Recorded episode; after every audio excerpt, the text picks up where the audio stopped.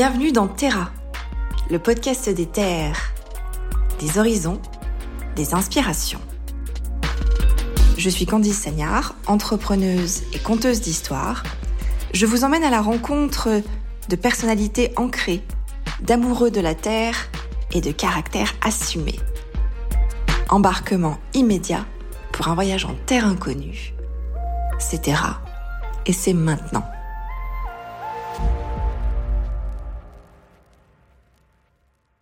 Bonjour à tous, je suis ravie de vous accueillir pour un nouvel épisode de Terra. Aujourd'hui, on est à nouveau dans la Loire, dans le 42. On est plus exactement à Sur-Île-Comtal. Notre invité va nous parler de lui. On va parler liqueur artisanale et spiritueux bio. Il a hâte de vous parler. Il s'appelle César Trioulaire. Bonjour César. Bonjour Candice. Merci à toi de nous accueillir. Je t'en prie, avec plaisir. Là, on se trouve euh, dans ton entrepôt, on peut dire ça comme ça. Tu vas nous expliquer un petit peu ton parcours. Est-ce que tu peux juste très rapidement, pour expliquer à ceux qui nous écoutent, euh, qui tu es? Eh ben, je suis César Trioulaire, j'ai 34 ans, originaire de la Loire, un petit village qui s'appelle Saint-Marcelin-en-Forêt. Et en 2019, du coup, j'ai créé ma société qui s'appelle Maison 16 et qui fabrique des liqueurs artisanales et des spiritueux bio. Alors, tu sais, le nom du podcast, c'est Terra, pour la terre. Est-ce que tu peux nous en parler un petit peu Et quelle importance ça a pour toi le, le territoire? Voilà. Et quels souvenirs tu en as surtout? Eh ben, moi, c'est un, beaucoup d'importance en fin de compte par rapport à la terre et à la nature. On le voit par rapport à mes produits où je fais beaucoup de, de liqueurs à base de cueillettes et de cueillettes euh, locales. Et je trouve que la nature, euh, le soleil, la vie, euh, bah, c'est, euh, c'est, c'est- c'est la vérité. Quoi. Donc en fait, c'est juste nous. quoi. Historiquement, ta famille est issue de la Loire aussi? Du côté de mon père en Haute-Loire et du côté de ma mère dans la Loire. Oui, donc on peut dire que tu es du cru un peu quand même. Un petit peu. Complètement. Avant d'en arriver à parler de Maison 16, j'aimerais qu'on revienne un petit peu sur ton parcours. Et je sais qu'il y a une étape de ta vie qui t'a amené lorsque tu as commencé à travailler, à envisager Maison 16, parce que je sais qu'il y avait un... Dans l'un de tes premiers jobs, tu t'ennuyais un petit peu et tu as cherché effectivement à agrémenter ça, ce qui a pu donner ensuite lieu à la création de Maison 16. Très rapidement, tu nous parles de ton enfance, de tes études. De mes études, ouais, bah, en fait, j'ai fait un, un bac génie mécanique. J'aime pas la mécanique. Après, j'ai fait un, un BTS technico-commercial. J'aimais bien le commerce. Une licence technico-commerciale. À partir de ce moment-là, j'ai bien aimé l'école. Et puis, euh, en alternance, c'était bien sympa. Voilà. Après, j'ai travaillé dans 3-4 boîtes, euh, souvent commerciales plutôt euh, B2B, où j'ai appris pas mal de choses. J'ai travaillé aussi avec les collectivités. J'ai travaillé, euh, j'ai vendu aussi des services, du produit et jusqu'à créer ma boîte euh, du coup en 2019. Là, la création de ta boîte, t'as quel âge? Euh, 30 ans, tout juste. D'accord. Je pose souvent la question parce que c'est intéressant pour voir aussi le parcours de mes invités. Est-ce qu'il y avait des profils d'entrepreneurs dans ta famille ou pas du tout? Ouais, il y en avait du côté de mon père et mon grand-père, où ils étaient, surtout mon grand-père, je crois, qui était un, un gros entrepreneur. Il descendait de la Haute-Loire, où c'était un peu plus compliqué, des familles d'agriculteurs. Et du coup, il cherchait une boulangerie. Il a failli être à Husson-en-Forêt, et ensuite il est descendu donc à Saint-Marcelin-en-Forêt.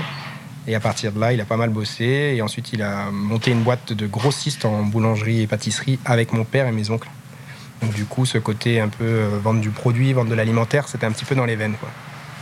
D'accord, très bien. Et donc pour en arriver à, Maison 16, qu'est-ce qui se passe dans la tête de César à un moment donné Le déclic, il a lieu quand et comment Le, vrai déclic, alors des fois c'est un, peu euh, arrangé, mais c'est souvent, je raconte tout le temps la même chose, mais le, vrai truc c'est que j'ai un copain, Alexis, qui vivait à l'époque en Corée du Sud, c'est toujours un copain d'ailleurs, mais Alexis du coup il me raconte une histoire, il m'explique qu'un pote à lui, il rentre en Normandie, il fabrique son cidre, et il se le revend en fait compte euh, en Corée du Sud. Et euh, moi je faisais déjà euh, de la sapinette, et donc une liqueur artisanale à base de sapin. On en faisait avec les copains et lui en rigolant, on parlait sur Messenger et il me dit pourquoi tu fais pas ça en France? Parce qu'il savait que je m'ennuyais un peu. Et en fait j'ai passé la nuit sur mon téléphone à regarder comment faire, à me dire mais grave j'ai vraiment envie de faire ça en fait parce qu'il y avait tout, co- tout coïncidait. Le fait de faire de la cueillette, de fabriquer un produit, de, de vendre un produit, de travailler dans l'alimentaire, d'aller voir des restaurateurs, des cavistes. Tout était parfait. Du coup, j'ai passé la nuit là-dessus, un peu une petite nuit blanche, en me disant, euh, mais je dois être le seul fou à avoir- cette idée-là. Et, euh, j'ai mis quand même, un an et demi avant de me lancer, parce que j'ai j'ai beaucoup réfléchi, j'ai bossé l'idée un peu en long, en large, en travers, regardé un peu ce qui se faisait. Et puis je me suis lancé au bout d'un an et demi. Quand on se lance comme ça, est-ce qu'il y a, tu disais, il y a une période quand même de, réflexion qui est préalable à tout ça? Est-ce que tu es vraiment déjà dans un esprit euh, entrepreneur en te disant bah, il faut que j'anticipe Évidemment, je fais un business plan, quel business model je vais mettre en place, etc. C'est quoi ta réflexion? Ou est-ce que tu te dis j'y vais, on verra bien, c'est vraiment pour le fun? Bah, Pendant un an et demi, c'était ça en fait. C'est que j'ai réfléchi un peu, j'ai bossé un peu tous les tenants, aboutissants, les, les clients, les fournisseurs, euh, l'environnement. Euh, j'avais la chance d'avoir acheté une maison 2-3 euh, ans avant avec un grand garage. Pareil, j'aurais pas eu ce garage, je pense que j'aurais peut-être pas pu me lancer.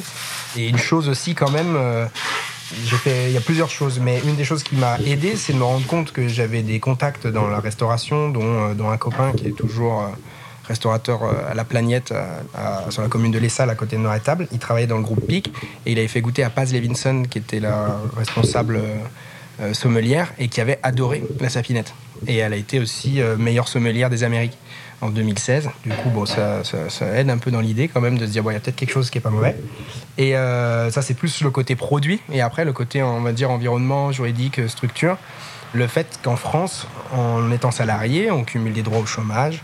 Et en créant sa société, on a le droit de, maintenir ses droits au chômage pendant deux ans. Du coup, c'est quand même quelque chose, quand on y réfléchit, qui pousse à, à entreprendre. Donc euh, j'ai bien sûr utilisé comme tous ceux qui, sont dans le même cas que moi. Et voilà, je me suis lancé un peu. Euh, un peu c'est sûr qu'au début, on se lance, c'est un peu le, une feuille blanche. Hein. On démarre, euh, même si on a des idées, mais en fait, c'est toujours en mouvement. Donc on s'adapte tout le temps.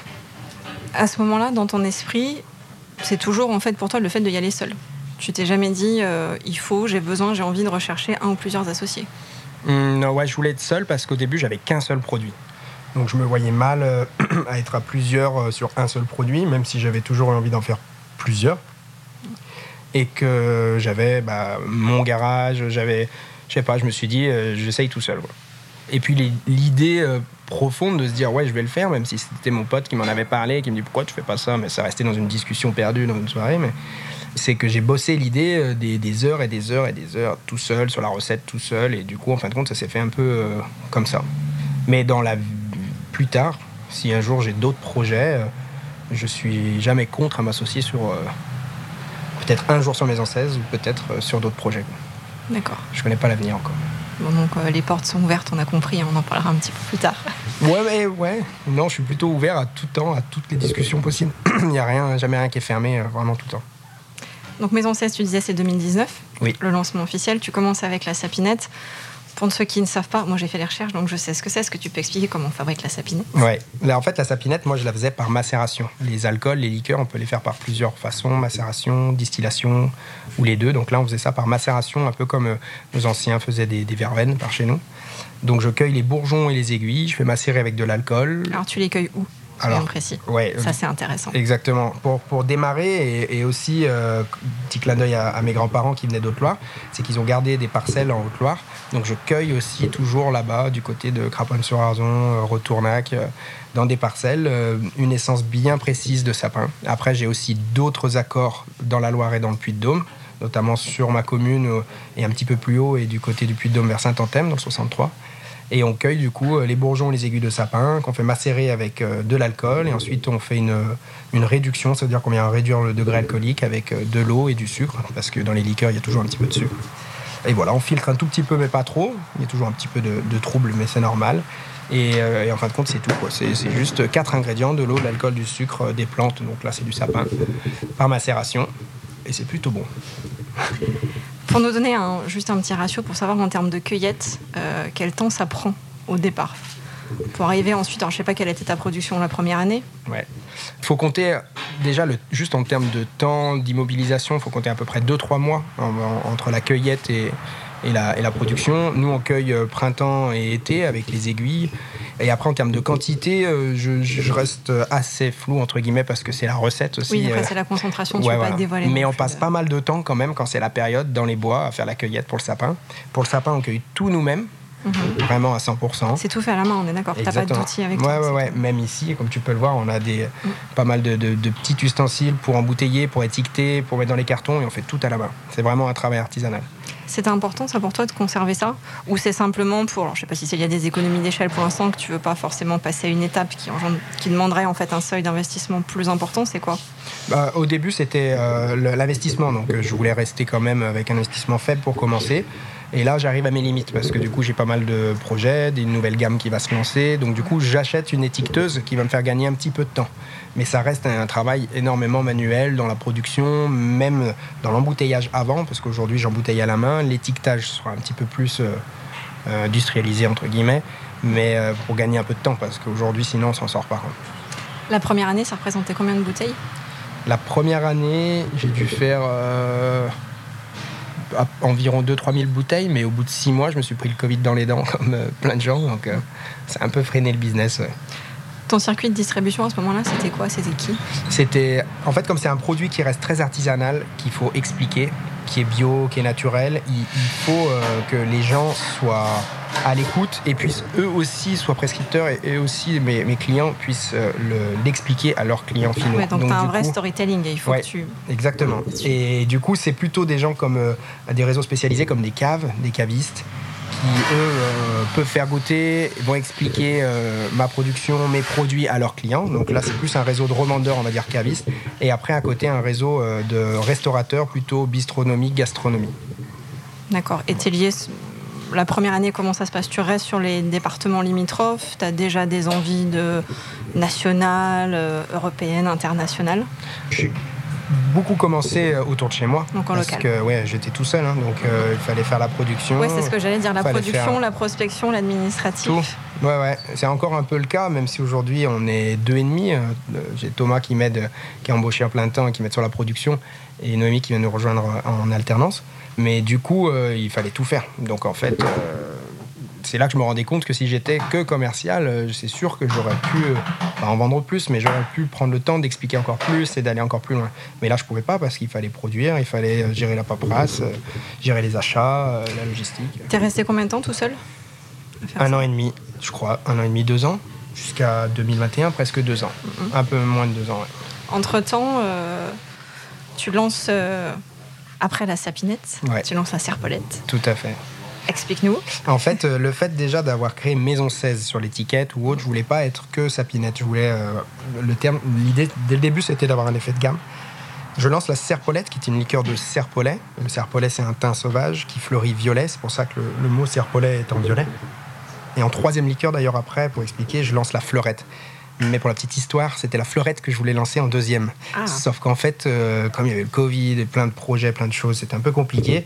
Et euh, j'ai pas pu, en termes de cueillette, avancer sur la recette de la fleurette. Donc du coup, j'ai dû basculer sur le serpolet, qui était très bien d'ailleurs. Et du coup, euh, voilà, liqueur par macération, qui est à 25 degrés. La sapinette est à 28 degrés. Et voilà, petite liqueur de serpolet qu'on cueille autour de chez nous, à Saint-Marcelin. Donc là, j'ai trouvé d'autres accords de cueillette et je me suis rapproché aussi de cueilleurs qui me fournissent du coup les plantes. D'accord. Donc là, en fait, tu, techniquement, c'est quoi? C'est de la sous-traitance? Euh, ouais, complet. Oui, c'est un peu de la sous-traitance. Après, c'est des gens. Il y a deux sources d'appro. Il y en a, c'est la Sicarapam qui est dans le 63, qui est un groupement de cueilleurs.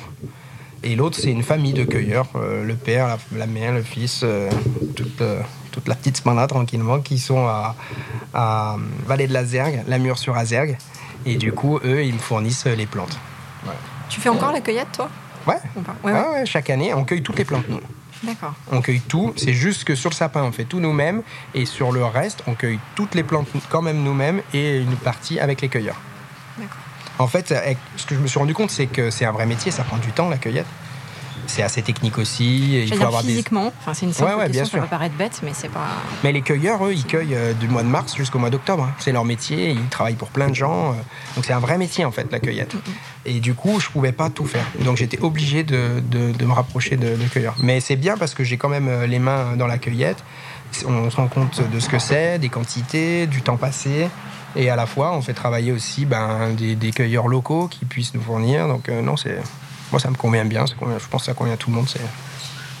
Je vais juste faire un petit retour en arrière parce qu'on n'a pas parlé de l'une des choses les plus importantes. Pourquoi Maison 16 euh, Le 16, en fait, euh, alors il y en a beaucoup qui me le demandent. Il y en a qui croient que je suis de Charente. Ou... Mais en fait, c'est simplement que mon prénom, donc c'est César, et le diminutif de César, c'est 16, transformé en chiffre. Et c'est mon surnom en fait. Et même moi, je m'amusais à écrire euh, mon surnom, donc 16, 1 et 6, ou S-E-I-Z-E. Donc voilà, c'était court, un peu impactant. C'est sûr que ça n'a rien à voir, mais avec le, milieu alimentaire et des boissons. Mais au moins, c'était personnel, c'était un petit clin d'œil à tous ceux qui me reconnaissent, qui me connaissent. Donc voilà. Et maison, pourquoi? C'est pour l'aspect rassurant, l'aspect authentique. ça peut être aussi pour certains de tes clients, le fait d'avoir une maison, c'est un terme? Qui est reconnaissable quand même. Ça apporte de la crédibilité. Ouais, bah tout à fait. Je trouvais que le côté maison, euh, dans le côté viticole ou dans certaines grosses distilleries, il y, a quelque chose un peu euh, qui appuie, qui assoit. Alors qu'en fait, euh, je restais toujours tout seul dans mon garage pour commencer. Ça m'a beaucoup amusé de jouer sur ça. Et pareil aussi sur l'image, sur les réseaux, j'essayais toujours de soigner des photos, d'être quand même assez clean, assez sympa. Et des fois, on me contactait, on croyait que j'étais déjà une boîte de 10 euh, dans un endroit un peu prestigieux ou autre, alors que non, j'étais, euh, entre guillemets, euh, au fin fond de la Loire et que j'étais toujours tout seul. Donc l'idée, c'était de faire quelque chose un peu de carré, un peu, j'espère quand même, un, peu propre, bien fait, pour pouvoir aussi grossir, évoluer, développer la gamme. parce qu'aujourd'hui, c'est vrai qu'on est dans un dans un, dans un moment de, l'histoire où je pense que l'image est malheureusement parfois trop importante, mais du coup, il faut l'utiliser aussi. Et, c'était un peu dans ce sens-là. C'est quelque chose sur lequel, alors le terme n'est pas très joli, mais j'allais dire euh, miser un petit peu, parce qu'on on a bien compris que tu avais saisi toute l'importance de l'image, sur la communication, garder cet esprit très authentique. D'ailleurs, si vous allez voir, je vous invite à aller regarder l'Instagram. Vous verrez, il y a des belles, des belles vidéos de César avec son, avec son C15. exact.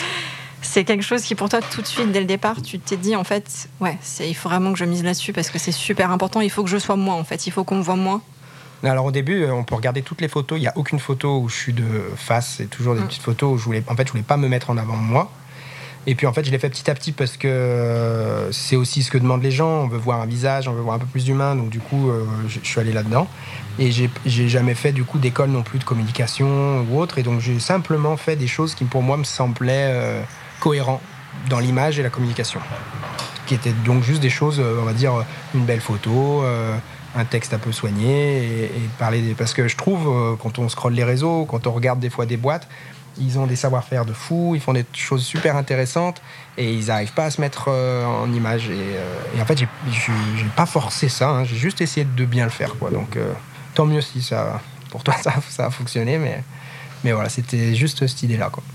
Le site internet, il a été mis en place quand? Tu l'as fait tout de suite ou tu as très vite compris Je l'ai fait tout de suite, mais on vendait pas au début euh, sur le site internet. Donc c'est un site vitrine. Exactement, parce que j'avais pas le temps, j'avais pas les compétences là-dedans pour faire ça. Je suis pas très bon en informatique. Ouais, puis un investissement de départ aussi mais si tu veux faire un site un peu costaud. C'est ça. Donc on avait fait juste un, site vitrine où je m'étais dépatouillé rapidement.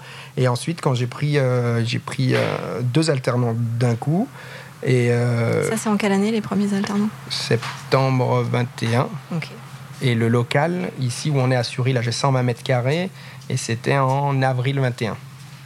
Et avant, j'avais 40 mètres carrés chez moi. Donc là, je commençais à pousser les murs. Et euh, là, on est arrivé ici à 120 mètres carrés, c'était un peu grand.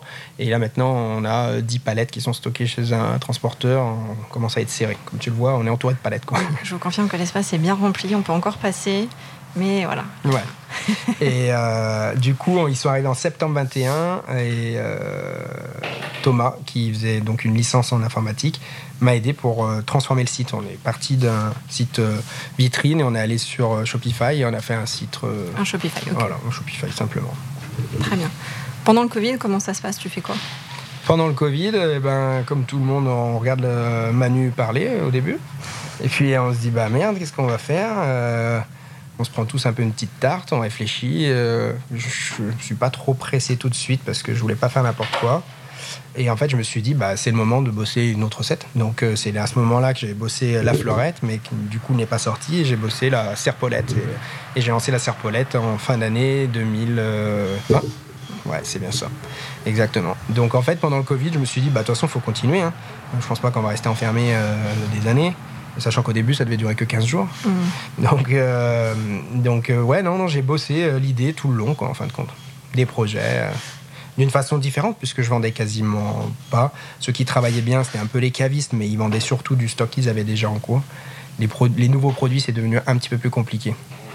Je pense que ça a changé quand même pas mal de choses le Covid. Où avant, les clients avaient envie d'essayer de la nouveauté. Aujourd'hui, tout le monde est un peu plus frileux et essaye quand même de vendre ce qui se vend et de conforter un peu les grandes marques, etc. Donc il faut quand même toujours un peu euh, pousser des portes pour se faire connaître. Comme, Surtout sur des produits comme Maison 16. La nouvelle gamme, on en parlera sûrement après, mais je Maison 16, tu considères ça que c'est des produits de niche encore?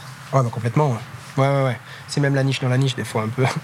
Parce que euh, quelqu'un, quand on lui parle d'une fleurette, quand on lui parle d'un papastis euh, ou même de la sapinette, il n'y en a pas beaucoup qui connaissent. Et euh, localement, ça va un petit peu plus. Certaines, notre génération aussi arrive à connaître un petit peu plus parce qu'on le retrouve. Mais je ne serai jamais au niveau d'une Verveine, je ne serai jamais au niveau d'un Ricard, d'un Jet 27. C'est même pas du tout l'envie, en fin de compte. C'est vraiment de rester sur des produits de niche, des produits bien faits, premium, bio. Et encore plus, en fait, avec cette nouvelle gamme que je vais lancer, c'est de monter euh, en, en, image, monter en clientèle sur les produits existants Maison 16. Donc, un produit un peu plus accessible, on va dire, et qui va. Enfin, accessible, c'est pas le terme. Mais les, Si, si, mais c'est ça en fait. La nouvelle gamme qui s'appelle Loca, mm. avec une liqueur de menthe, citron, framboise à 20 degrés d'alcool. L'idée, c'est que ça soit plus accessible, plus consensuel, que ça soit vraiment, euh, entre guillemets, un peu plus grand public, tout en restant en bio, bien fait, artisanal et local. Mm, mm où là on va le retrouver euh, peut-être dans de la restauration plus classique, euh, peut-être aussi dans des moyennes surfaces, des jardineries. Et la gamme Maison 16, c'est de continuer avec mes clients, développer ma typologie de clients et moins, entre guillemets, démarcher, mais vraiment cibler plus, en fin de compte, la clientèle avec qui j'ai envie de travailler avec, avec les produits actuels Maison 16. Ta clientèle pour les. Alors, on va dire, parce qu'après, il y a eu, eu d'autres alcools qui sont sortis après les trois premiers aussi, on n'en a pas parlé. Il y en a six actuellement. Ils sont marqués. Donc, il y a la serpolette, la fleurette, la sapinette, la grande sapinette, le gin, le gin boréal et le papastis. Oui. Les trois derniers qui sont avec des degrés d'alcool plus importants, c'était pour toi une façon d'explorer en fait euh, d'autres choses? C'était quoi? C'était toujours dans l'esprit de t'amuser, de tester, de créer? Complètement. Au début même, euh, le gin et le papastis, qui est, donc le pastis c'est un anis distillé et le gin boréal c'est aussi distillé par un copain qui me fait juste la prestation de la distillation. L'idée, c'était d'avoir une continuité de gamme autour de la cueillette. Donc le gin, il y a du sapin, l'anisé, il y a du fenouil sauvage qui vient d'Haute-Loire. Ou sinon la grande sapinette, qui est en fait la grande sœur, en compte, de la sapinette classique, et qui est à 45 degrés. La première est à 28. Et en plus de ça, on le fait vieillir dans un fût de cognac. Euh, l'idée, en fait, c'était juste de s'amuser autour de la cueillette sauvage, qui était un peu l'identité qui ressortait un peu naturellement en fait de Maison 16. Même au début, c'était pas tout écrit, hein. mais je voulais pas faire une quatrième liqueur de plantes et l'appeler en hête. Euh, je voulais euh, essayer de, changer un petit peu en fin de compte, mais euh, avoir quand même une gamme cohérente. Et aujourd'hui, donc du coup, j'ai six produits qui sont différents, mais qui sont assez complémentaires quand même. Donc on est clairement sur des triptyques. Hein. Tu fonctionnes par trois. Euh, ouais, un peu, ouais. Surtout la nouvelle gamme, c'est par trois. Complètement. On va, pas fait gaffe, on va en parler de Loca. Là, tes clients, ils sont où Les clients auxquels tu vends sur cette gamme qui est déjà bien installée tu es présent Où est-ce qu'on peut te trouver Ouais, bah aujourd'hui sur des réseaux de cavistes principalement. Euh, beaucoup, on va dire, euh, Auvergne-Rhône-Alpes, mhm. Clermont, Saint-Étienne, enfin 42, Lyon 69, et un petit peu aussi tout ce qui est les deux Savoie, euh, Isère aussi, et Valence, Ardèche, Auvergne-Rhône-Alpes quoi. Et après, ponctuellement, j'ai des clients un petit peu partout en France. Dans le nord, à Lille, à Paris, vers Nantes aussi, j'ai quelques clients. J'ai un agent qui me revend un peu mes produits un petit peu euh, vers Bordeaux, un petit peu dans le sud de la France. C'est un petit peu plus ponctuel. Un peu à Toulouse. D'accord. Aller voir plus loin, exporter, c'est quelque chose dont tu as envie? Oui, non, mais c'est compliqué? Ouais, c'est quelque chose que j'ai carrément envie parce que je pense que on est tellement sur cette terre qu'il y a bien des gens qui doivent euh, aimer ce que je fais. Mais par contre, comme c'est des produits qui sont quand même bien spécifiques et que je suis peu connu, et eh ben j'attire pas euh, comme des grandes maisons en fait reconnues en France ou à l'étranger. Donc du coup, c'est un peu compliqué pour l'instant de trouver des, contacts. C'est des points d'entrée qui te marquent en fait, c'est ça Ouais, complètement. Moi j'ai envie, j'ai cherché, sauf qu'en fait j'ai pas envie de jeter des bouteilles à la mer euh, tout le mm. temps, donc euh, pour l'instant je laisse un peu venir tranquillement. Je suis organisé pour, je peux vendre à l'étranger par rapport aux douanes ou autres, donc euh, c'est carré à ce niveau-là, donc on verra par la suite. Ouais. Est-ce que, juste pour précision, ceux qui nous écoutent, est-ce que sur le site, si on habite à l'étranger, on peut commander? Est-ce que la livraison est prévue hors de France ou Ouais, sur certains pays euh, en Europe pour l'instant. Belgique, Suisse, euh, Espagne, Italie, euh, je sais plus trop lesquels. D'accord, mais si vous êtes en Europe, en gros, vous pouvez. Si vous êtes au Canada, c'est plus compliqué. Pour l'instant, ouais. Après, vous pouvez m'envoyer un mail, on peut toujours se débrouiller, on peut faire un virement, j'expédie, mais ça passera pas par site, ça passera en direct. Mais de toute façon, on peut expédier de partout quand même dans tous les cas vaut mieux envoyer un petit mail au cas où si c'est un peu plus loin, mais il n'y a pas de souci. Après, à, l'étranger, j'ai quelques contacts. J'ai avancé un petit peu en Suisse, j'ai un peu aussi avancé en, Israël. J'avais des contacts euh, et au Japon. Mais pour l'instant, ça reste des contacts. D'accord. Et le réseau des grands restaurants pour être dans certaines tables. Ça, c'est quelque chose que tu souhaiterais développer, ça? Ouais. En, France ou à l'étranger? En France. En France, ça se fait bien assez naturellement aujourd'hui parce que c'est des produits qui plaisent euh, dans, des, dans, des, étoilés. Ou... Après, il n'y a pas que les étoilés, hein. il y a plein aussi de petits bistrots où ils ont envie de faire du bien manger, du local, du fait maison, avec qui on travaille beaucoup. Mais du coup, ça se développe, euh, je trouve aujourd'hui, moi je le développe bien sur les réseaux. Instagram, euh, ça percute bien. Donc on vient à toi Parfois, ouais. ouais, ouais, ouais. On vient à moi, un petit message, je suis intéressé pour avoir des infos, des tarifs. Euh, et moi aussi de mon côté, après, je contacte un peu des gens. donc, la prospection, ça se passe comment? Parce que j'ai compris qu'au départ, c'est toi qui faisais tout. Est-ce que c'est encore toi qui as la main mise là-dessus, sur la commercialisation et la prospection? Ouais, ça, euh, on va dire à la fin de l'entonnoir, ça passe un peu par moi, parce que c'est moi qui facture. Mais globalement, en gros, aujourd'hui, on prospecte un petit peu moins en local. Au début, bah, je prenais ma voiture et j'allais pousser des portes localement jusqu'à Lyon. Aujourd'hui, on le fait un petit peu moins et on essaie de travailler avec nos clients actuels. Et qu'en fait, en restant à, à 2,5, 3, euh, c'est compliqué de pardon, de toujours aller chercher plus loin, d'essayer de grossir ou autre. Donc on va essayer de conforter l'existant. Pour la marque Maison 16 en tout cas. Euh, et, Noémie, du coup, qui est en alternance euh, plutôt commerciale, va m'aider et elle va être un peu plus sur le terrain pour aller voir un peu nos clients, leur faire goûter les nouveautés et développer nos clients euh, existants. Et après, avec la nouvelle gamme Loca qui va arriver, donc plus consensuelle, là, c'est moi directement dans un premier temps qui va démarcher des nouveaux clients qui sont des grossistes en boissons, des jardineries, on va sûrement travailler, euh, je l'espère aussi, avec les magasins métro, avec les deux trois métros euh, Clermont, Saint-Étienne et, Lyon. Donc c'est d'abord dans ce sens-là où, je prends le téléphone et on prend des rendez-vous. On va juste s'intéresser quelques minutes à l'aspect financier, savoir, donc là on est dans un entrepôt.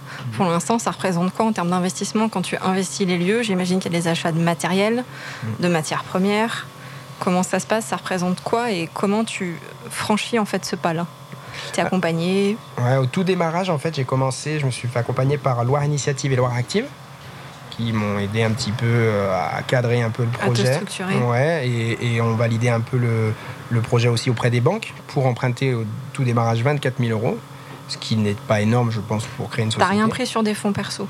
C'était pas si, 5 000 euros, mais c'était, j'avais pas bien plus de toute façon. Mais, et, euh, et, avec ça, après, j'ai, euh, j'ai acheté euh, 4 cuves, j'ai essayé de, d'optimiser plein de choses. L'étiquetage, je le faisais au début à la main, après, j'ai pris une toute petite étiqueteuse. Enfin, c'était vraiment s'adapter un peu au, coup par coup. Et après, j'ai pas fait d'autres investissements sauf cette année, donc au bout de 4 ans, où là, on réinvestit 60 000 euros pour cette nouvelle gamme qui va me permettre de d'acheter un peu avec de la trésor, du, fond de roulement, un peu de matos, donc comme on le voit autour de nous, euh, du carton, des palettes, euh, qui coûtent très cher. Et, après, à chaque fois qu'en fin de compte la société a gagné de l'argent, je réinvestissais. Donc en fait, le stock il a fait qu'augmenter, mais parce que aussi on avait besoin de plus de stock, et aussi parce que quand on achète euh, une palette de verre ou, ou 8, bah, c'est pas le même prix. Donc après, il faut avoir de la place pour la stocker, mais du coup, j'ai tout de suite voulu acheter un peu en plus gros. Voilà. Il y a des projets là sur des déménagements, pour gagner de la place, pour produire plus? Oui, tout à fait. En fait, euh, alors peut-être pas pour gagner plus, mais plus pour gagner de la place. Oui. Mais euh, j'ai euh, toujours eu envie de rester à Saint-Marcelin-en-Forêt. Du coup, j'ai trouvé un local l'année dernière. Pardon, pas un local, un terrain. J'ai acheté un, terrain en zone artisanale l'année dernière. Et on va commencer normalement les travaux dans l'hiver. J'espère en fin d'année, décembre, janvier d'un local, euh, un bâtiment, euh, un peu la même chose où on est là, mais qui sera dédié, ouais, exactement. Où je serai chez moi et, euh, et, on va avoir à peu près 250 mètres carrés. Là, on a 120. Donc tu doubles. Ouais. Et en plus, je double en hauteur. Donc du coup, on va ah pouvoir stocker. Ouais, ouais, exactement. Donc c'est, ça fait un peu stressé, mais c'est la suite logique en fait du projet de, de se développer dans ce sens-là et d'être chez soi. Et enfin, c'est, c'est le système, comme on dit quoi. J'ai une image en tête qui me dit tout le temps, euh, c'était ma belle-mère, je disais ça. elle me disait que moi, plutôt mon ressenti, c'est qu'on est en train de, Enfin, la société, elle grossit, mais au tout démarrage, c'est que je, prends une première marche, la, deuxième marche, elle est dans le vide, paf, j'arrive à, mettre sur cette deuxième marche, super. Mais en fait, il y a une troisième marche, elle est toujours dans le vide, donc on est toujours un peu à l'équilibre. Paf, on mange les marches, et toutes les années, c'est tout le temps comme ça, et en fait, on sait jamais, il n'y a rien d'écrit. Euh, Et en fait, c'est la seule chose que je retiens, moi, c'est que rien n'est écrit. Et elle me donnait des exemples, euh, je ne vais pas les citer, mais des, des bouchers très connus dans la Loire, qui ont plusieurs boucheries dans plein de magasins et euh, que le grand patron expliquait la même chose, qu'il ouvrait en fin de compte des, magasins parce que c'était toujours la course au, système. Quoi. Donc euh, après, on est pieds liés là-dedans, c'est bien, c'est pas bien, j'en sais rien, de mon avis, mais, mais du coup, je suis obligé. Donc en fait, je suis obligé d'investir et d'acheter un bâtiment, de construire, et puis voilà. Donc l'installation dans les lieux, ce sera quand? Dans un an, si tout va bien, l'été prochain. Et tu vas, tu vas faire grandir son équipe aussi? Sûrement. En espérant. En fait, en fait, ce qu'il faut, c'est que tout suive. C'est que la nouvelle marque Loca un peu euh, fonctionne bien. Euh, l'idée, c'est qu'en fait, les produits Maison 16 aujourd'hui, euh, je fasse à peu près le même chiffre d'affaires avec plus ou moins la même quantité de clients. Ou si c'est des nouveaux clients, c'est des clients vraiment pointu et, dédié, mais vraiment de, stabiliser et de conforter euh, notre image et, notre clientèle sur nos produits. Et avec la marque Loca, c'est de trouver des nouveaux clients, de faire un petit peu plus de volume, entre guillemets, parce qu'on reste vraiment des artisans, et de faire autant de chiffre d'affaires d'ici 2-3 ans, en fin de compte. Euh, voilà. Donc Loca, on va en parler parce que là on vous fait un teasing depuis quasiment 20 minutes. on a commencé à vous en parler sans vous en parler. On l'a expliqué un tout petit peu le pourquoi de Loca. Est-ce que tu peux nous dire, nous vendre, nous dire ce qu'il y a de différent sur Loca bah, Loca, c'est différent parce qu'en fait, c'est la même société, donc c'est Maison 16 toujours, mais en fait, je crée une marque commerciale qui s'appelle Loca Bio et Local et je change de bouteille, je change de. de, c'est toujours un bouchon tête bois, mais l'idée c'est d'avoir vraiment une autre image. Qu'on puisse, si quelqu'un me connaît pas, en fin de compte, que ça soit vraiment différenciant, différencié, que ça soit vraiment différent. Et euh, Donc là, tu changes ta segmentation, en fait, ta typologie, de la typologie de client que tu vas aller chercher, c'est pas la même. Non, ouais, exactement. L'idée, c'est qu'en fait, cette gamme-là, elle puisse s'adapter à mes clients actuels quand même, s'ils le souhaitent, mais l'idée, c'est de ne pas se fermer euh, de porte. Donc, de pouvoir vendre un plus grand nombre. Aujourd'hui, en fin de compte, la gamme Maison 16, j'avais été approché un petit peu par la GD, par des jardineries, et en fait, c'est pas adapté. J'ai même travaillé un peu avec des magasins bio, mais c'est un peu compliqué parce que c'est des produits qui sont un peu pointus qu'il faut expliquer. Donc ils sont un peu plus difficiles à vendre entre guillemets seuls en rayon. Alors que les nouveaux produits locaux, en faisant une liqueur de menthe, une liqueur de citron et une liqueur de framboise, un degré d'alcool faible, quelque chose toujours bien fait et propre, ça peut vivre un peu plus tout seul entre guillemets en rayon. Et c'est un peu plus commun dans la consommation.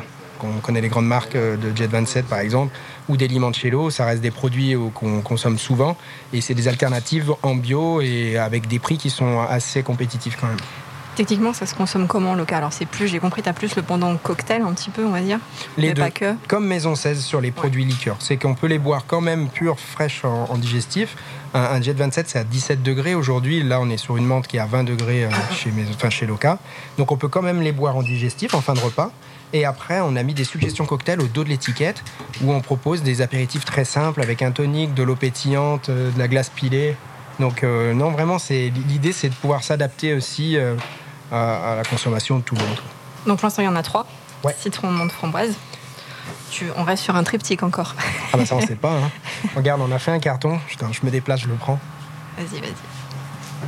J'ai fait un petit carton. Ah ok. Loca où j'ai euh, mis citron, menthe, framboise, trois petits points. Parce qu'en fait, ben, ça se trouve, il n'y aura jamais rien mais euh, j'ai bien envie aussi quand même de me laisser euh, de la place et de l'esprit pour faire d'autres produits. Donc, euh, donc non, Loca, en fait, l'idée, c'est de se fermer. toujours, quand même, il faut avoir une cohérence de, marque, de, de, produits et de ne pas non plus faire n'importe quoi, mais je laisse ouvert à plein de portes. Là, c'est quand même différent parce que sur les premiers liqueurs que tu as créés, on est sur des fleurs. Là, c'est clairement sur des, des plantes, plantes ou des fleurs. La production est différente la production est différente, exactement. Aujourd'hui, on faisait de la cueillette et on faisait de la macération. Là, sur Loca, on travaille par assemblage. Et en fait, c'est un partenaire qui est à Grasse, dans le sud de la France, spécialisé dans l'aromatisation naturelle, les extraits, la distillation. Et eux, ils nous fournissent en fait un extrait. Et nous, on travaille avec ça et on, assemble, en fin de compte, ici, en interne. On fait toute notre production nous-mêmes, toujours l'embouteillage, l'étiquetage, la commercialisation. Donc du coup, dans le process de fabrication, on gagne un petit peu de temps. Il y a eu pas mal de travail en amont sur euh, la recette mais on gagne un petit peu de temps, ce qui nous fait aussi gagner ben, du, un prix, en fin de compte, un côté un peu plus économique pour nos clients. Donc c'est pour ça qu'en termes de prix, on est aussi moins élevé. En fait, il y a une différenciation sur plein de petits points entre les deux gammes. Et puis, si je, pardon, si je peux compléter, c'est qu'en fait, avec Maison 16, j'avais mes produits, je trouvais aussi que j'arrivais sur une, sorte de plafond de verre, de verre un peu, où il va, va falloir que je m'entoure un peu d'agents ou de gens spécialisés dans cette typologie-là pour développer Maison 16, mais que ça allait être un petit peu plus long. Et en développant Loca, en fait, c'était de se dire on a un outil, on a un savoir-faire, on a aussi un peu une clientèle quand même. Et ben, comment développer la gamme, mais en ayant, en pivotant légèrement pour aller sur un marché où j'y suis moins aujourd'hui. Donc c'était d'utiliser l'existant et le développer. Pour gagner de la productivité, la question d'externaliser certaines tâches, je ne sais pas, l'embouteillage, l'étiquetage, etc., c'est jamais posé? Si, sur notamment euh, des toutes petites choses comme euh, les mignonnettes. Euh, là, il bah, y, a Thomas et Noémie qui sont en train d'embouteiller des mignonnettes de 4 centilitres. C'est assez complexe. Je m'étais renseigné un peu auprès de 2-3 boîtes aux alentours, mais c'était un peu compliqué à mettre en place. Euh, Logistiquement, c'est peut-être. Ouais, logistique, les douanes au milieu, le transport d'alcool. Donc euh, je me suis dit, bon, on va pas chercher trop et, et on reste en interne. Et en fin de compte, euh, c'est très bien aussi comme ça. ça prend un peu de temps, mais on y arrive. D'accord, très bien. Le, tu disais en fait le on va dire, le but, c'est quand même d'aller jusqu'au client final, mais en passant éventuellement par l'étape grande distribution. Ça, c'est une nouveauté pour ah, Maison 16. ouais, avec le, euh, oui, alors pour Maison 16 et les produits Maison 16, non, mais pour euh, Loca et la nouvelle marque, pourquoi pas En fait, je juste me ferme pas la porte, quoi. Donc, euh, sur ces produits-là, je pense que ça peut plus leur plaire. Donc, pourquoi pas y aller, en fait. Mais aujourd'hui, je le, je le fais pas avec les produits actuels donc la sapine, etc., pour plusieurs raisons. La première principale, c'est qu'ils, concrètement, à part en local très proche, ils n'arriveront pas très bien à le vendre mhm. et que ça va rester en rayon, ça va servir à rien et qu'on aura perdu du temps parce que c'est des produits qu'il faut expliquer, faire goûter, etc. Et donc les cavistes c'est meilleur. Et aussi parce que du coup mon réseau de cavistes ne veut pas spécialement qu'on aille en grande surface parce qu'ils veulent avoir des produits un peu dédiés. Donc en fin de compte, vraiment les produits Mon resteront là-dessus sur ce créneau-là. La marque Loca, on pourra en retrouver un petit peu dans certaines caves, mais je ne me ferme pas la porte sur la distribution plus large. Sachant qu'en fin de compte, pour être référencé dans des Leclerc, Auchan ou autres, c'est quand même des gens, c'est des plateformes, ça casse les prix complets, et il faut être prêt derrière à pouvoir suivre. c'est ce que j'allais dire en termes de capacité de production, en fait. Pas aujourd'hui, mais en fait, on suit pas, on suivrait pas parce qu'on reste vraiment petit artisanal, mais à côté de ça, le Super U, le Carrefour Market du coin, l'Intermarché restent des indépendants, et eux, ils peuvent acheter euh, juste. Euh, euh, ce qu'ils veulent sur des produits locaux. Donc on sera souvent un peu étiqueté euh, producteurs locaux avec les bières locales. Donc euh, ça sera plus dans ce sens-là. Il y a quelque chose dont on n'a pas parlé, mais qui fait partie, on va dire, de l'argumentaire Maison 16 et Loca, c'est l'aspect bio, la certification bio. Pour toi, c'était un passage obligé, c'était une envie, c'était naturel Eh ben, au tout début, c'était vraiment une envie et une obligation parce que même si moi, je mange pas du bio à 100%, euh, encore à midi, tu l'as vu, j'ai mangé sur le pouce euh, une salade toute prête. C'est pas bien. C'est pas bien. Hein. C'est pas bien. Mais en fin de compte, euh, c'est que si notre génération ne fait pas cet effort-là à montrer qu'il faut faire un peu du bio, personne un peu prendra le pas. Donc euh, parfois ça peut être un peu vu d'un côté un peu marketing, mais... Euh, c'est ce que j'allais te demander en fait. Est-ce que c'est pas quelque part... Euh, bon, je pousse le bouchon un peu loin, s'acheter un petit peu une crédibilité éthique, de se dire on est en bio parce qu'on est en local et que ça correspond aussi à notre démarche? Non. En, pas chez moi en tout cas. Euh, je fais pas du greenwashing. Euh, j'ai créé ça dès le début comme ça. Et aujourd'hui, les six produits Maison 16 sont comme ça, les trois nouveaux locaux sont comme ça. Et l'idée, c'est bien. C'est aussi parfois, euh, mais c'est alors marketing, c'est la différenciation avec les autres, mais aussi montrer que dans le vin, on va boire du bio, dans la bière, on va boire du bio, dans euh, l'alimentaire, on va manger bio, mais on ne sait pas pourquoi. Dans les spiritueux, les mecs ils s'en foutent. Ils boivent des whisky, ils boivent de l'armagnac, ils boivent du cognac, ils boivent tout ce qu'ils veulent mais c'est pété de, merde, je suis désolé, mais c'est la vérité. Et il y a énormément de liqueurs aussi qui sont pas bio. Pourquoi? Parce qu'en fait, dans les spiritueux, ils ont pas le droit, on n'a pas le droit, on peut, pardon, ne pas mettre la liste de tous les ingrédients. Donc du coup, les mecs, ils mettent ce qu'ils veulent. Ils mettent de l'aromatisation chimique, ils mettent des colorants, c'est vert flashy, ils mettent n'importe quoi pour avoir du goût dans des rhums qui sont plus des rhums. Et donc du coup, euh, ça part un peu en vrille pour tirer les prix. C'est pour ça qu'aussi, bah, désolé, mais un Ricard, ça coûte 15 balles, alors qu'en fait, euh, il y a 10 euros de taxes juste des douanes. On demande comment ils gagnent leur vie. Mais du coup, en fin de compte, euh, je suis allé un peu loin dans l'explication, mais c'était de revenir en fait à tout expliquer. Et euh, donc c'est bio, tout me coûte plus cher sur les matières premières, mais euh, voilà, on essaie juste de faire des choses un peu plus transparentes, quoi. Voilà. Même si je mange pas bio à 100%. Désolé. mais, voilà. Mais c'est pas grave, on ne jugera pas. Ouais, ouais, ouais. Donc là, tu disais la prochaine étape, c'est d'ici un an, donc la sortie de terre et le et l'investissement d'une nouvel entrepôt. Ouais. Il y a aussi peut-être la diversification de la gamme, des choses comme ça. C'est quoi les, euh, les autres envies de César sur les nouvelles sorties? J'imagine que tu as déjà en tête ce que tu aimerais sortir en termes de bouteilles, en termes de goût sur. euh, Euh, là, ça me prend pas mal d'esprit de, quand même. euh, Déjà Loca, ouais, parce que c'est pas lancé. Ça fait un an, depuis octobre l'année dernière, que je bosse dessus. Donc là, on le lance en septembre-octobre. Il aura fallu un an, laisser un peu de temps euh, pour, euh, enfin, de temps, six mois, un an pour voir un peu l'évolution. Je lance trois contenants différents parce qu'il y aura la bouteille de 70 centilitres, celle qu'on voit un peu sur les réseaux. Il y aura un Magnum d'un litre 5 et il y aura des bibes de 5 litres, 5 litres aussi. Donc des, des, des- des cubis pour euh, la restauration, parce que l'idée c'est de travailler avec pas mal de restauration aussi Mhm. c'est de lancer ça en parallèle, construire le bâtiment. Oui. Donc euh, ouais. euh, après, j'ai toujours des, des- des petites idées, euh, des, des- choses en tête, mais pour l'instant, je vais quand même me concentrer là-dessus. Quoi. Ça fait déjà pas mal de, de trucs. C'est déjà pas mal, effectivement. Loca, on pourra les retrouver dans le même réseau pour l'instant de distribution Ouais, que tu avais précédemment. Exactement. Plutôt qu'à notre site lieux. internet aussi, qui va s'appeler loca.bio. Elles seront dispo, enfin, ce sera dispo quand en vente en ligne? Thomas, t'as fini l'embouteiller Non, je déconne. Non, ça sera dispo là. On est en train d'embouteiller du coup euh, les premières bouteilles dans tous les contenants. Donc ça prend un peu de temps, un peu pour le démarrage. Le, le site internet, il est en construction, il est accessible, mais il n'y a pas encore les produits dessus. Je pense que d'ici la fin du mois, d'ici fin septembre euh, donc 2023, ça sera dispo et en vente sur le site internet. Et dans la foulée, là, d'ici 15 jours, nous, on va commencer à livrer nos premiers clients. On a déjà pas mal de petites commandes là-dessus, donc euh, c'est cool. On sera, malheureusement, on ne sera pas de partout d'un coup. Des fois, on m'appelle, on me dit ah, sur le site internet, c'est marqué que c'est présent dans la cette. rareté, c'est pour ça. Non, ouais, c'est ça. C'est qu'en fait, on, on marque sur le site internet nos points de vente. Mais si nos clients ne nous recommandent pas, font pas une commande de réappro euh, quand les stocks sont finis, on n'a plus et du coup on connaît pas leur stock. Donc euh, ça va être un peu long au démarrage pour qu'on puisse en vendre un peu de partout, mais on, va y aller tout doucement, mais sûrement. Pour lancer Loca, ça représente quoi en termes de quantité, là, ce que tu vas mettre sur le marché au départ? Là, on embouteille euh, sur le premier batch, on a 480 litres euh, de produits framboise, citron, menthe, ce qui correspond à environ, on a fait un petit calcul ce matin, sur ces cuves-là, 500 bouteilles de 70 centilitres, on fait quelques bibes, quelques magnums. Et après, on est euh, organisé pour pouvoir faire un petit peu plus gros. Donc, on va faire des, batchs euh, pareils de 480 litres qu'on va diviser et embouteiller. Donc, euh, là, on a en interne ici environ 4000 litres prêts à être vendus. Donc, à peu près 10 fois, un peu moins 9 fois les quantités que je t'ai dit. Si on veut te retrouver, si on veut discuter avec toi pour que tu nous- expliques tout ça un petit peu, tu vas être présent sur des événements euh, cette fin d'année? Ouais, dans la Loire, là, on fait euh, des salons un peu locaux à Montbrison, la fête de la Fourme, à André-Boutéon, la fête de la Courge. Ça, c'est fin septembre, l'autre, c'est début octobre. Là, il y aura Loca déjà? Ouais, Ok. Je mets une petite pression parce que euh, il faut qu'on le fasse, quoi, mais ça, ça sera, ça sera en place. Après, je fais Tatou Juste à Saint-Etienne, c'est euh, vers le 25 novembre, un truc comme ça. Et ensuite, je fais trois marchés de Noël. Celui de Marolles, début décembre. Le week-end d'après, je fais Montbrison. Et le week-end encore d'après, c'est au Câble à Andrézieux, au bord de Loire. Et voilà. Et fin janvier, début février, on fait un salon qui s'appelle Millésime Bio à Montpellier, qui est un gros regroupement national de tous les producteurs de vins et spiritueux bio. Donc j'attends pas mal aussi de ça. L'année dernière, on était à Paris sur un salon qui s'appelait Omnivore, plus sur la restauration.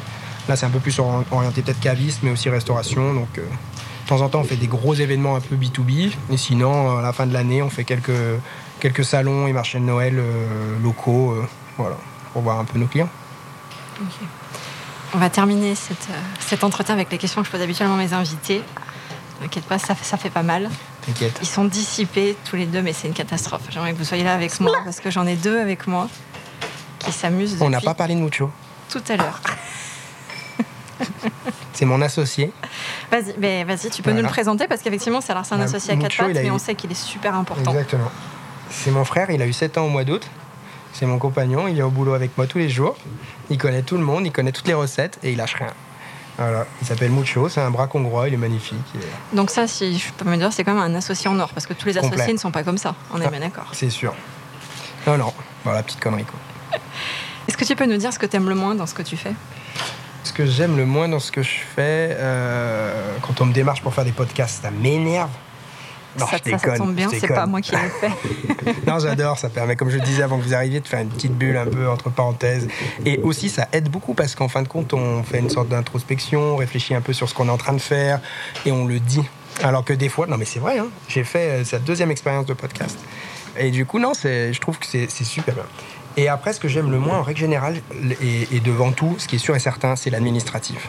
Ça me pète les Ok. roustons, comme on pourrait dire. Ça m'énerve. Du coup, j'ai pris une assistante administrative, là, Nathalie, qui cherche aussi des gens. Elle vient une demi-journée euh, par semaine, si jamais vous cherchez euh, On fait quelqu'un. un peu de pub pour Nathalie. Voilà. Et franchement, mais c'est bijou. Parce que du coup, toutes les choses que j'aime pas, je lui mets une petite adresse mail. Donc ça, tu le délègues par contre. Ça, Ouais, un complètement. est- Maintenant, hein, ça fait deux mois. Donc euh, je peux te dire que je passais du temps et je reviendrai pas en arrière. Franchement, c'est super bien. Et puis en fin de compte, elle connaît plein de choses. Donc en fin de compte, sur des problématiques. Tu euh, gagnes du temps, Ben ouais, encore en plus. complètement. Elle m'en fait gagner même. Ok. Donc euh, non, non, c'est très bien. Voilà. Donc euh, ce que j'aime le moins, c'est peut-être administrative. Et ce que j'aime le plus, c'est euh, c'est la créativité. C'est ce que je veux dire, c'est un truc qui est super important parce qu'on en a parlé un petit peu en filigrane. Je, je ne peux pas travailler, c'est une catastrophe. C'est dommage que ce podcast ne soit pas filmé, mais vous voyez dans quelles conditions je travaille. Ils sont dissipés l'un et l'autre. Ce qui t'a fait penser, en fait, c'est ça, c'est d'avoir quand même cet espace où tu as pu créer, expérimenter, tester, Mhm. et tu fais toujours quelque chose que tu aimes. Et tu continues à créer. Exactement. Souvent, quand on disait les mecs, euh, on entend des gens qui disent qu'ils bossent, qui disent ça. bah, moi, je, je, ça me dérange pas de bosser le week-end, ça me dérange pas de, de me lever ou autre. Euh, Moi, j'ai galéré à bosser pendant euh, 10 ans de salarié parce qu'en fait, ça me plaisait pas ou pas trop. Des fois, ça me plaisait un peu quand même. Mais du coup, maintenant, ça me dérange pas. Quoi. Quand c'est 23h, je pense à un truc, je le note, ça me dérange pas. Le matin, tu te lèves, tu es encore dans ton lit, il faut répondre à des mails, ça me dérange pas. Donc en fait, euh, c'est cette liberté de faire ce qui nous plaît, c'est quand même aussi agréable. Ça deviendrait un petit peu plus fatigant si ça commençait à me saouler, donc euh, c'est vrai que ce serait compliqué.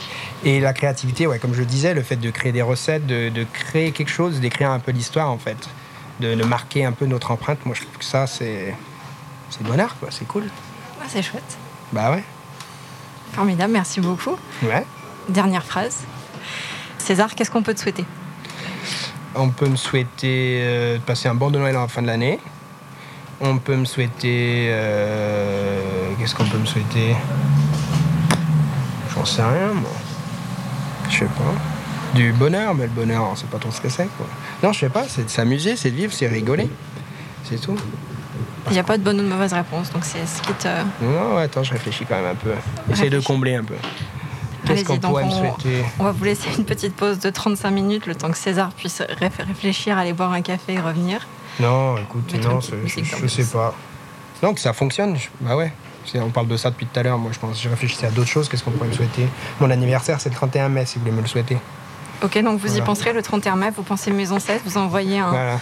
J'aurai petit 35 ans en DM, euh, 2024. ah, voilà, donc là en plus c'est quand même un, un seuil important à franchir, donc on enverra de. La moitié de 70. Voilà, donc on enverra un peu du love à César. Mm. Le 31 mai Le 2024. 31 mai. Voilà. Voilà. Et puis donc Vous pouvez me pouvez, souhaiter ça. Voilà, vous pouvez retrouver sur. Est-ce qu'on peut redonner l'URL du site? Bien sûr. C'est maison16.com pour la Mhm. marque Maison 16 et loca.bio. Et loca, c'est L-O-C-A.bio et Maison 16, c'est le chiffre 16, le 1 et le 6. Très bien. Et les réseaux sociaux Pareil. Maison 16 et Loca aussi. hein, Ouais, c'est maison16.liqueur sur Instagram et Facebook et loca.bio exactement comme l'URL sur Instagram et Facebook. Voilà. Et ceux qui sont dans le secteur, vous l'aurez compris, on pourra retrouver César dans différents événements d'ici à la fin de l'année. Tout à fait, je lève le droit aussi Candice.